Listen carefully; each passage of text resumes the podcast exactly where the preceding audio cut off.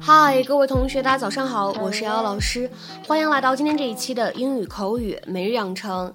今天的话呢，我们来学习这样一段话。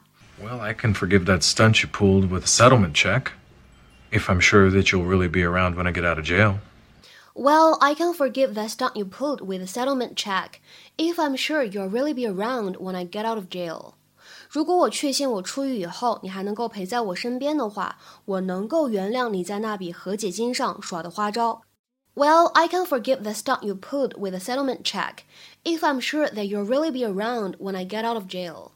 Well, I can forgive that stunt you pulled with the settlement check if I'm sure that you'll really be around when I get out of jail. Well, I can forgive that stunt you pulled with the settlement check if I'm sure that you'll really be around when I get out of jail. 在整段话当中呢，我们观察这样的几处发音技巧。That stunt 出现在一起，不完全失去爆破。That stunt，that stunt。 然后呢，settlement 和 check 出现在一起，这样一个短语当中呢，包含了一个不完全失去爆破。Settlement check，settlement check。再来往后面看，if I'm 出现在一起，可以做一个连读，我们可以读成是 if I'm，if I'm，if I'm。when 和 I 也可以做连读，when I，when I。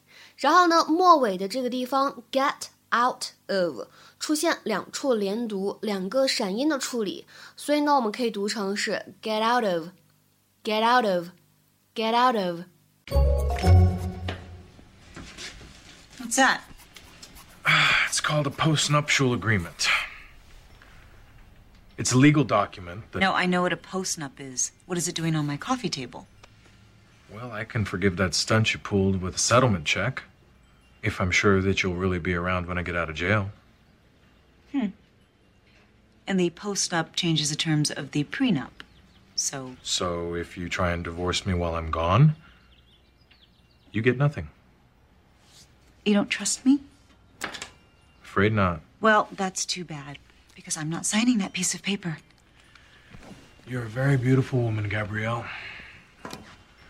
But you're not very bright. See, if you don't sign it, I'll pull the plug on the settlement agreement, divorce you, and then you get what amounts to about 50% of our current savings, which is basically nothing. So, what do you expect to happen right now, Carlos? Sign the paper and jump right back into your arms? It doesn't mean that I don't love you.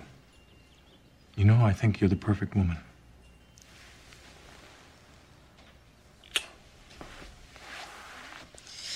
Oh, but I'm not. I have flaws. Flaws? Mm hmm. I'll even give you an example. Remember the time when you were in jail and you told me about your secret compartment? And you told me to burn the papers that I found in there? Well, me being pretty and therefore stupid, I forgot. You didn't burn the papers. Worse, I read them.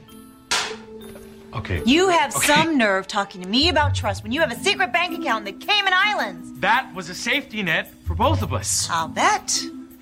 Have you told anyone else about this? No, but I could. Hey, isn't that why the prosecution didn't have a case against you? They couldn't find the profits you made. So if I were you, Carlos, I wouldn't mention the words divorce, trust, postnup ever again. You don't want to piss me off.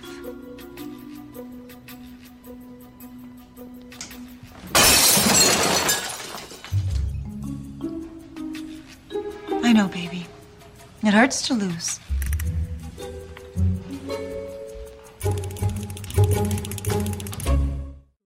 在今天节目当中呢，我们一共学习两块内容。第一个呢，跟 stunt 这个单词有关系，stunt s t u n t。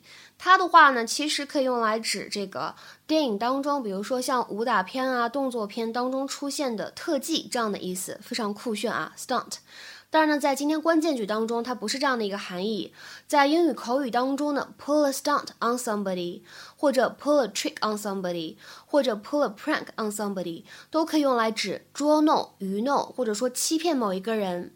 这三个短语呢，我们再来复习一下：pull a stunt on somebody，pull a trick on somebody，或者 pull a prank on somebody。我们来看一下它们的英文解释：carry out a trick, deception or practical joke against someone。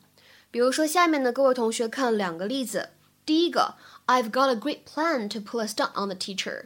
我已经想到了一个绝妙的计划，去捉弄或者说去耍一耍那位老师。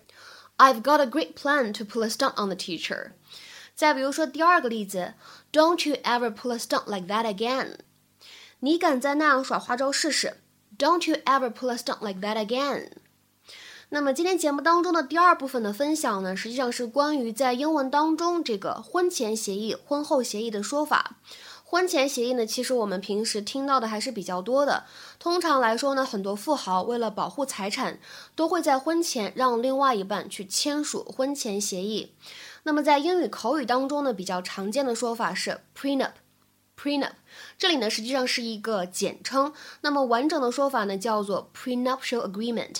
prenuptial agreement。下面呢，我们来举一个例子。He asked Sherry to sign a prenuptial agreement when they got engaged。他在订婚的时候就要求 Sherry 签一份婚前协议。He asked Sherry to sign a prenuptial agreement when they got engaged。那么如果是婚后协议怎么说呢？我们换用前缀 post。这样一个前缀 p o s t，通常来说可以用来指在什么什么之后这样的意思。所以呢，婚后协议我们叫做 postnuptial agreement。 postnuptial agreement, postnuptial agreement。今天的话呢，请各位同学尝试翻译下面这样一个句子，并留言在文章的留言区。It turns out that the supposed alien visitors people had been seeing were just a bunch of teenagers pulling a stunt on the town. It turns out that the supposed alien visitors people had been seeing were just a bunch of teenagers pulling a stunt on the town. 这样一个句子应该如何理解和翻译呢？期待各位同学的踊跃发言。我们今天节目呢就先讲到这里，拜拜。